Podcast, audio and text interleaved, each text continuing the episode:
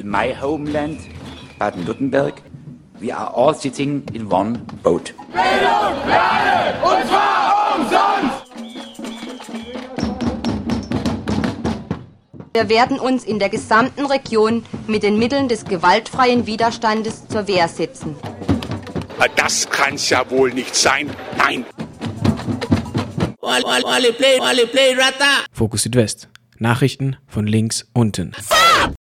Fokus Südwest zusammengestellt bei Radio Dreikland 102,3 MHz Freiburg am 8. Februar 2024 durch Konrad. Die Themen Blick zum Nachbarn Frankreich. Proteste in der Landwirtschaft.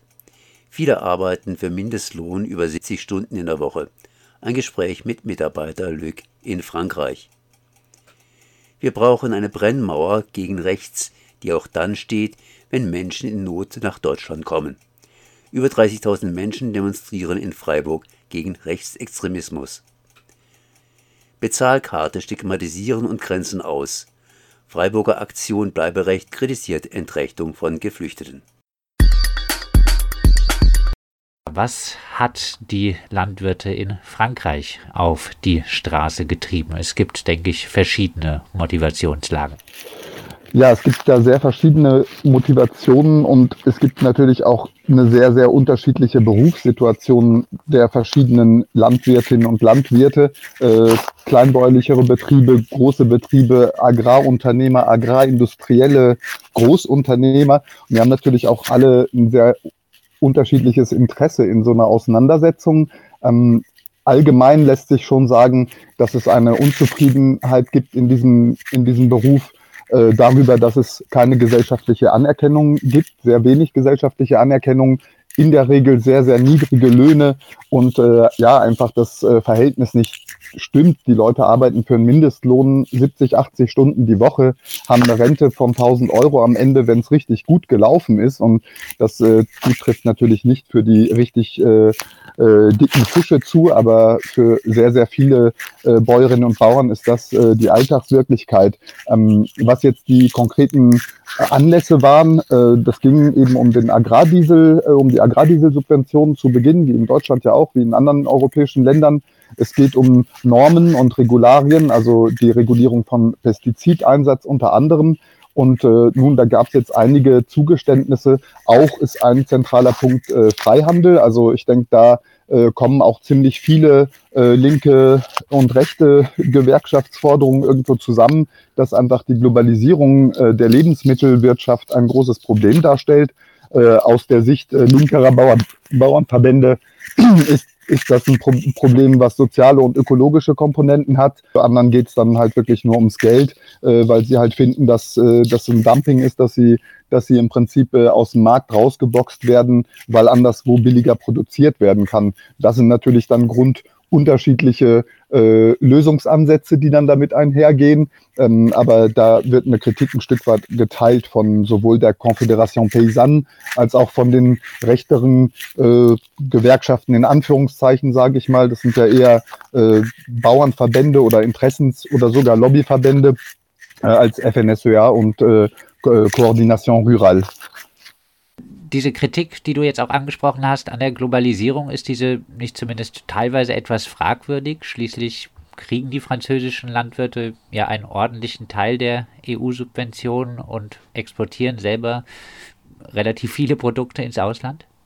Na gut, das ist ein bisschen eine Frage der Perspektive. Sicherlich äh, gibt es einen Haufen Unternehmen, besonders große Agrarindustrieunternehmen, die massiv davon profitieren, äh, dass die Lebensmittel äh, dreimal um den Globus äh, äh, reisen, bis sie äh, auf dem Teller landen. Aber in Wirklichkeit ist es natürlich ein sehr, sehr fragliches Konzept.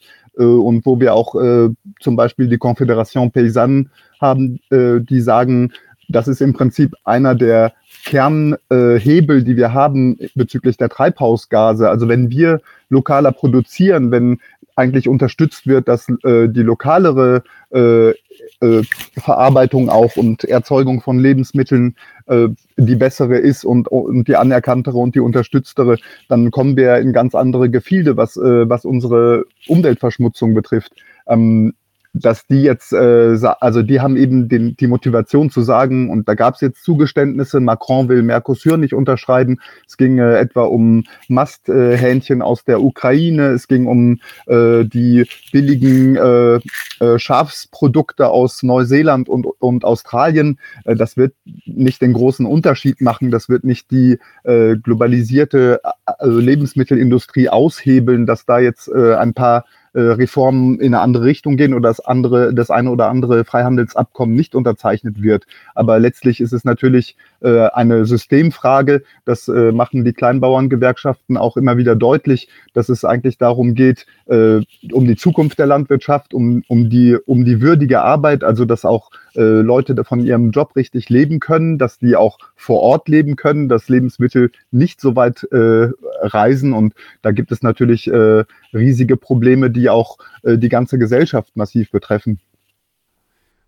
Eine Zusage äh, der Regierung war auch noch, äh, dass in äh, Frankreich keine Pestizide äh, verboten äh, werden sollen, die woanders erlaubt ist.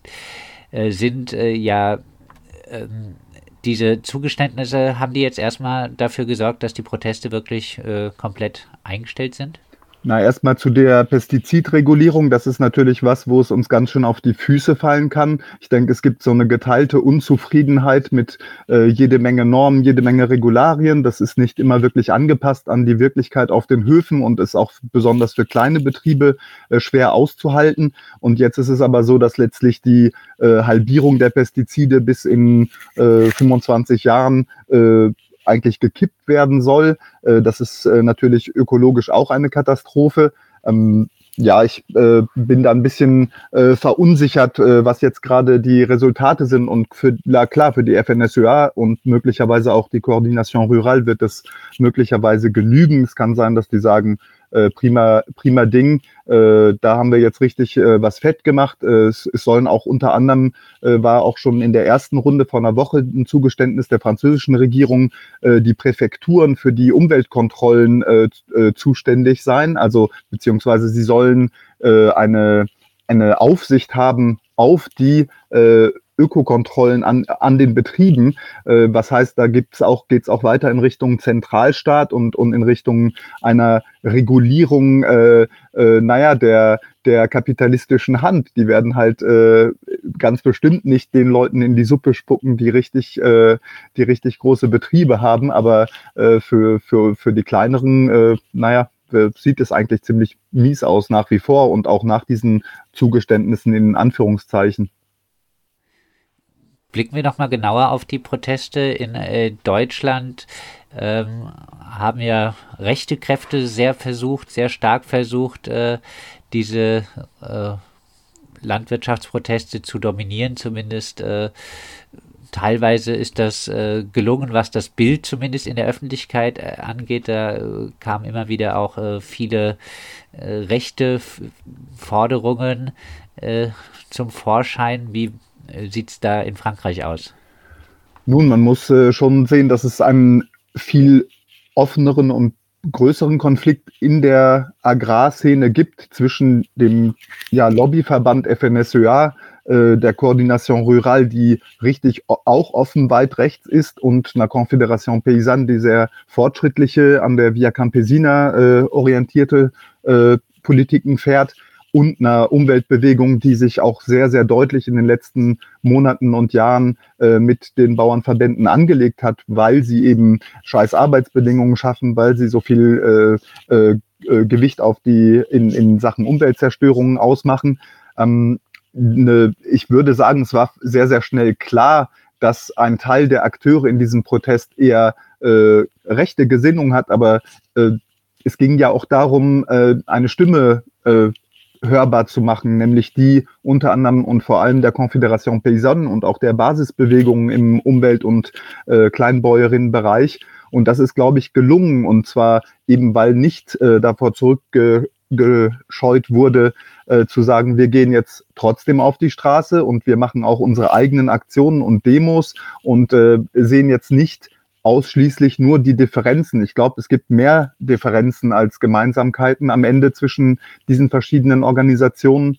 Aber naja, es wurde viel dafür getan, dass dass das nicht äh, den Kern der Proteste ausmacht. Und äh, natürlich gab es einen Haufen äh, Spinner und, und, und richtig, richtig äh, äh, unschöne Aktionen. Und äh, gleichzeitig, glaube ich, gab es diesen Versuch ja in Deutschland auch. Es hat ja auch die junge ABL, es hat die FAU, äh, es haben etwa Strukturen in Freiburg wie die Gartenkorb versucht, auch einen Teil von einer Bewegung zu sein oder zumindest äh, eigene Argumente äh, in die Öffentlichkeit zu tragen und, und auch eine Präsenz zu artikulieren. Und ich denke, das ist extrem wichtig, weil sich das, äh, wie me meistens ja in Deutschland, wird sich schon sehr, sehr einfach gemacht, sobald irgendein äh, Aspekt äh, in einer sozialen Bewegung heraussticht, der einem nicht gefällt, den man als nicht äh, emanzipatorisch abtut, äh, ist man draußen und am Ende werden diese Leute sogar noch äh, mehr zu Rechtsradikalen gemacht, als sie tatsächlich sind. Und vor allem gibt es ja aber auch überhaupt keine Auseinandersetzung äh, de facto auf der Straße, sondern äh, das findet dann auf Social Media statt. Es wird äh, von äh, sehr, sehr unbeteiligt von etwas weit weg darüber geurteilt und äh, sich auch nicht mehr mit den Inhalten auseinandergesetzt, auch kein Verständnis aufgebracht. Ich meine, unter dem Kapitalismus leiden alle möglichen Leute. Und wenn wir sagen, äh, wenn die Leute uns nicht gefallen, dann sind wir nicht mehr solidarisch. Und es geht auch gar nicht darum, Argumente zu, zu artikulieren, die die denn überzeugen könnten, irgendwelche linken Positionen in der Auseinandersetzung zu vertreten. Ich glaube, dann äh, beißen wir uns nicht mal nur nicht die Zähne aus, sondern dann, dann, dann essen wir gar nicht mehr am gleichen Tisch. Vielleicht äh, noch eine Frage zur jetzt äh, Perspektive. Du hast über anklingen lassen, die Probleme in der Landwirtschaft äh, in Deutschland und Frankreich sind ähnlich. Äh, Druck von der Globalisierung, Höfe sterben. Ähm, ich glaube, in Frankreich gibt es auch eine, war zumindest immer so eine wahnsinnig hohe Selbstmordrate unter Landwirten. Ähm, ja, ein bisschen noch ein Ausblick. Wie geht's weiter?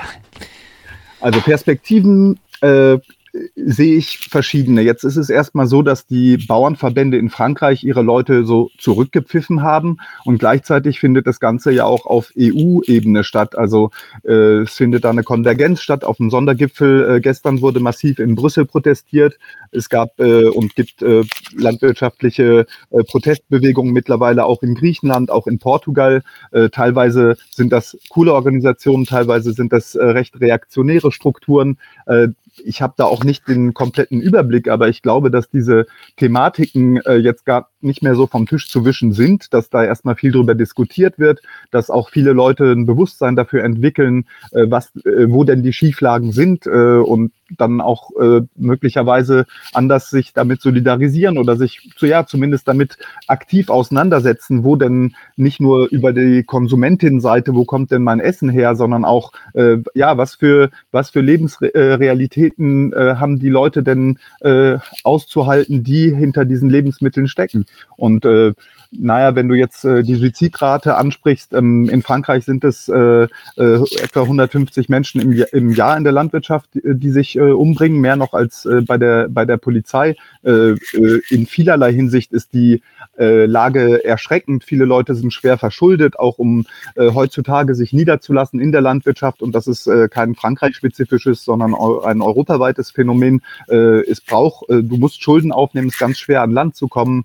Äh, es, ist, es einfach schwierig, weil auch die Chance eher besteht, dass äh, wenn jetzt die ganzen Leute in Rente gehen, und ich meine, in Frankreich gibt es 400.000 Höfe, 50 Prozent davon werden in den nächsten zehn Jahren äh, weg sein. Und die Gefahr ist halt, dass das äh, alles Hofvergrößerungen werden. Äh, es müsste aber äh, eine Bewegung geben, wo viele Leute ausgebildet werden, äh, in agrarökologischen Fragen ausgebildet werden, dabei helfen, diese Lebensmittelproduktion zu relokalisieren in den verschiedenen europäischen Ländern und eben mindestens die Anzahl der Höfe, die es gibt, erhalten.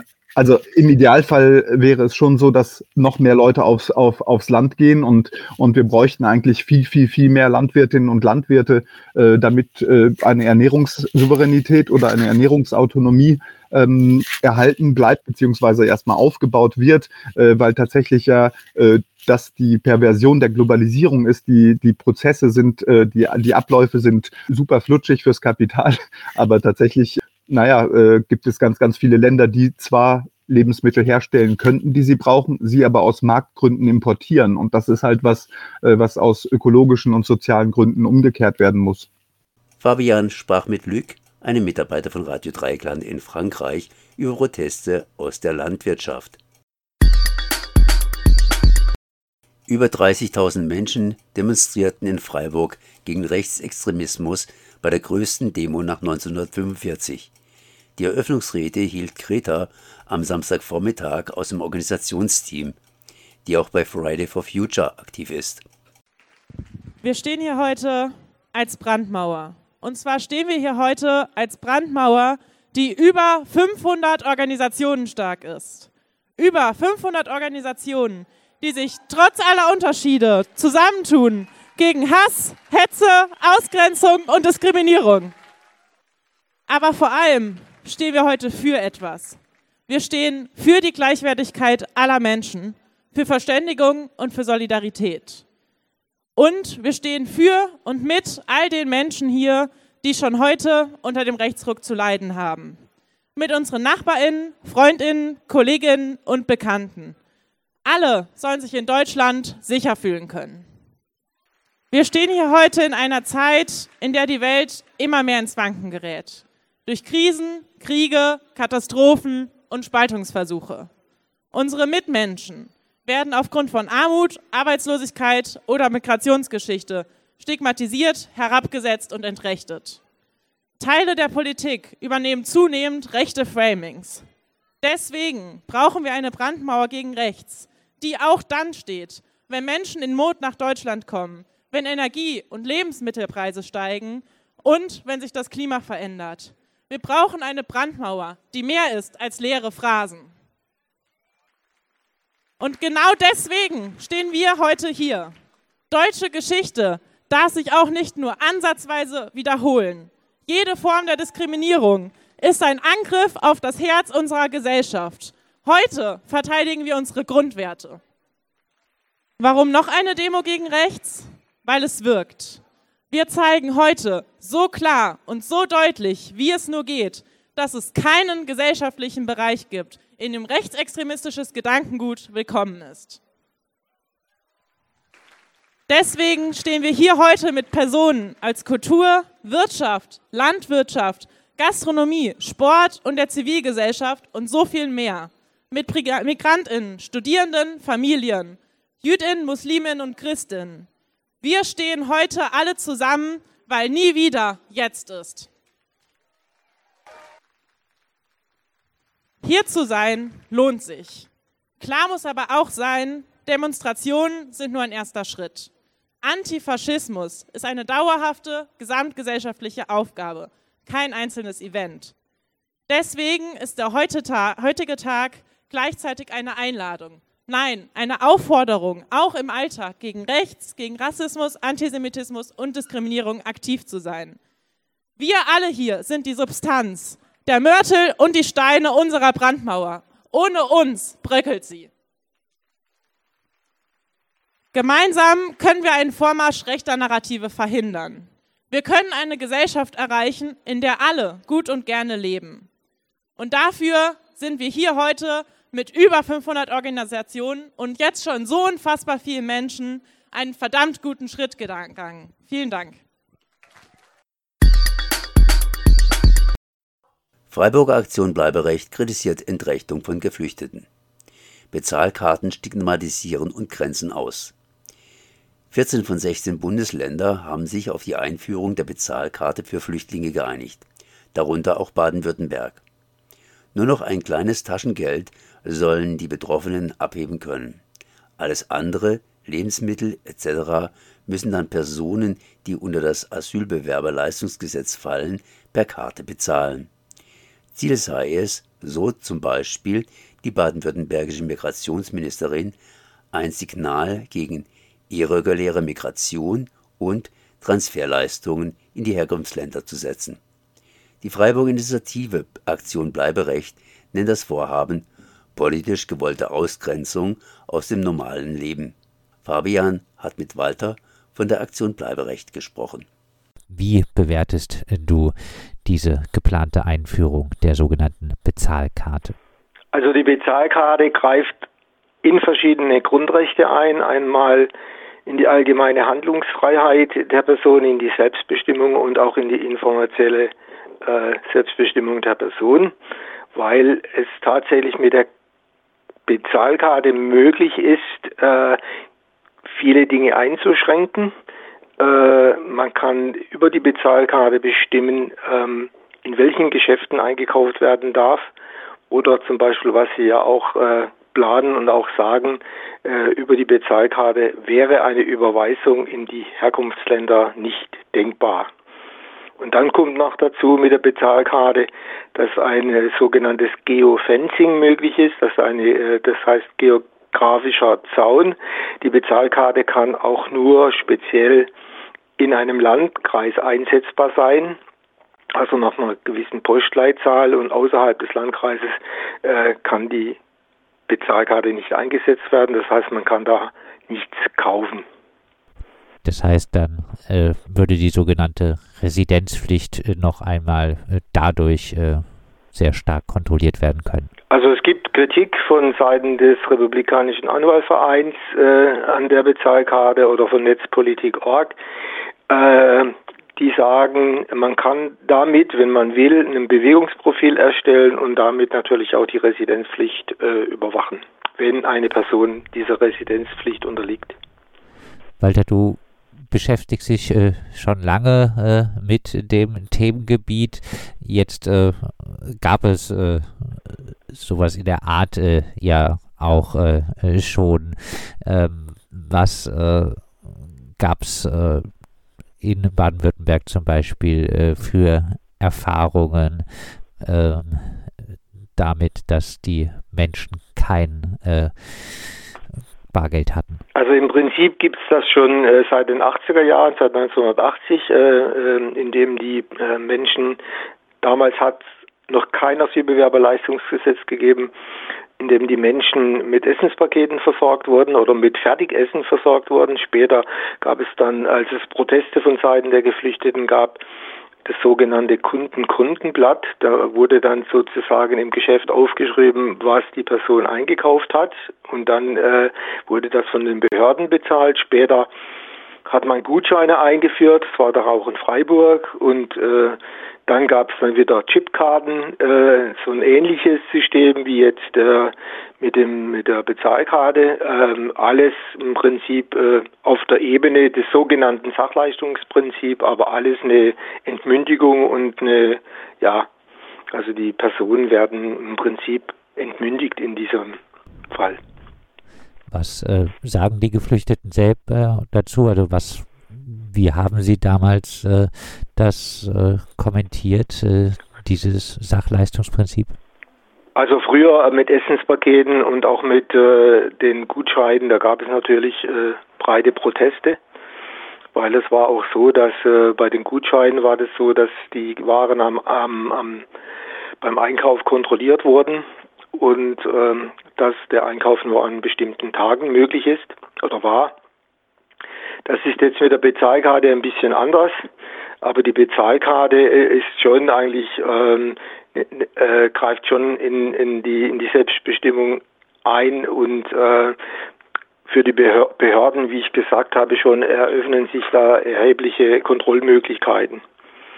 Also das ist doch mal so ein bisschen ein Niveau drüber. Da müssen auch äh, äh Datenschutzgesetze noch äh, verändert werden, äh, dass das überhaupt möglich ist, was da jetzt alles umgesetzt wird. Und außerdem wird die Bezahlkarte jetzt nicht nur in, in Deutschland auf einmal umgesetzt, sondern auch in Österreich und in der Schweiz.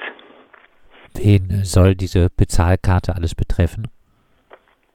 Ja, die Bezahlkarte trifft nun mal alle, die äh, dem Asylbewerber die Leistungen erhalten nach dem Asylbewerberleistungsgesetz und das sind im Prinzip zu 30 Prozent nicht mal Flüchtlinge ähm, und äh, zu 70 Prozent sind es dann geflüchtete Menschen und Geduldete, aber zu 30 Prozent sind es auch Personen, die jetzt mit einer Duldung leben, äh, die aber nicht mehr im Asylverfahren sind, aber zum Beispiel auch einen Aufenthaltstitel haben oder nicht abgeschoben werden können, zum Beispiel nach Paragraph 60a, weil sie eine Krankheit haben und so weiter und so fort.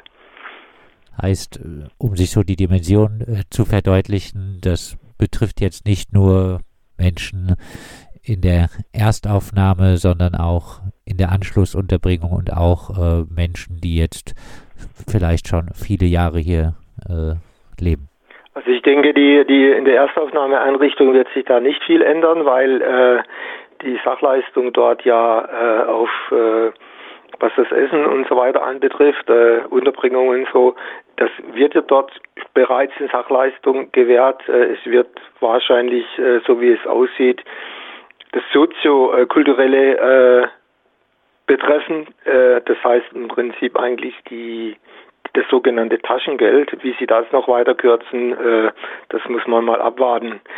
Die, die Bundesländer, die 14, äh, die haben sich ja jetzt mal auf den kleinsten Nenner geeinigt. Und zwar der kleinste Nenner heißt einfach, wir führen jetzt gemeinsam diese Karte ein. Und äh, sie überlassen das den einzelnen Ländern, äh, welche technische Nutzungseinschränkungen da äh, dann passieren. Aber man kann von Baden-Württemberg, denke ich, schon davon ausgehen, dass sie natürlich auch äh, entsprechend repressiv diese Bezahlkarte einsetzen werden. Was wäre deine Forderung im Hinblick äh, aufs Land Baden-Württemberg? Also grundsätzlich äh, fordern wir natürlich äh, eine freie Entscheidung, äh, wenn jemand eine Bezahlkarte möchte oder nicht. Und dann wären natürlich äh, unsere Forderungen, wenn schon eine Bezahlkarte und man kann das nicht verhindern, dass auf jeden Fall Bargeldabhebungen unein uneingeschränkt möglich sind und dass die Teilnahme am bargeldlosen Zahlungsverkehr gleichfalls uneingeschränkt möglich ist und dass die Karte nicht beschränkt werden darf, dieses sogenannte Geofencing auf ein Postleitzahlgebiet und dass kein Ausschluss bestimmter Waren oder Dienstleistungen damit verbunden ist mit der Bezahlkarte und die Sicherstellung des Datenschutzes und natürlich auch äh, nach wie vor Überweisungen möglich sind. Abschließend, äh, ihr habt auch äh, Vorschläge oder ihr richtet euch auch äh, an äh, Menschen, die sich solidarisch verhalten wollen gegenüber äh, den Betroffenen. was gibt es an Möglichkeiten für solidarischen Umgang mit äh, dieser Bezahlkarte? Es gibt jetzt, äh, also es gibt jetzt schon auch Überleg Überlegungen bundesweit. Also das erste wäre natürlich, ähm, dass Anwälte sich da mächtig einbringen, entsprechende Widersprüche äh, formulieren. Also wenn die Bezahlkarte oder man muss jetzt auch noch dazu sagen, die äh, abgesenkten Leistungen nach dem Asylbewerberleistungsgesetz nach Paragraph 2, die wurden ja von 18 auf 36 Monate verlängert. Das heißt, die ganzen Personen bekommen dann einen Leistungsbescheid und gegen diesen kann man oder sollte man eigentlich Widerspruch einlegen. Und damit ist ja auch die Bezahlkarte verbunden, weil die Menschen bekommen ja auf drei Jahre diese Bezahlkarte wenn sie äh, Leistungen erhalten nach dem Asylbewerberleistungsgesetz. Also das wäre ein Schritt, dass man auf jeden Fall Widerspruch einlegt, dagegen klagt, zum Sozialgericht geht. Und der zweite wäre, dass man politisch dagegen protestiert. Und äh, das dritte wäre die konkrete Hilfe, dass man Geflüchtete unterstützt, mit ihnen einkaufen geht und ihnen dann für den Einkauf auch das Bargeld übergibt, damit sie ihre freie Möglichkeit haben, darüber zu entscheiden, wie sie das Geld ausgeben wollen. Das sagt Walter von Aktion Bleiberecht. Wir haben mit ihm gesprochen über die Kritik an der geplanten Bezahlkarte für Flüchtlinge für alle, die unter das Asylbewerberleistungsgesetz fallen. Das war Fokus Südwest zusammengestellt bei Radio Dreikland 102,3 MHz Freiburg am 9. Februar 2024 durch Konrad. In my homeland, Baden-Württemberg, we are all sitting in one boat. Bildung für alle, und zwar umsonst! Wir werden uns in der gesamten Region mit den Mitteln des gewaltfreien Widerstandes zur Wehr setzen. Das kann's ja wohl nicht sein. Nein! Fokus Südwest. Nachrichten von links unten. my homeland, Baden-Württemberg, we are all sitting in one boat. Bildung alle, und zwar umsonst! Wir werden uns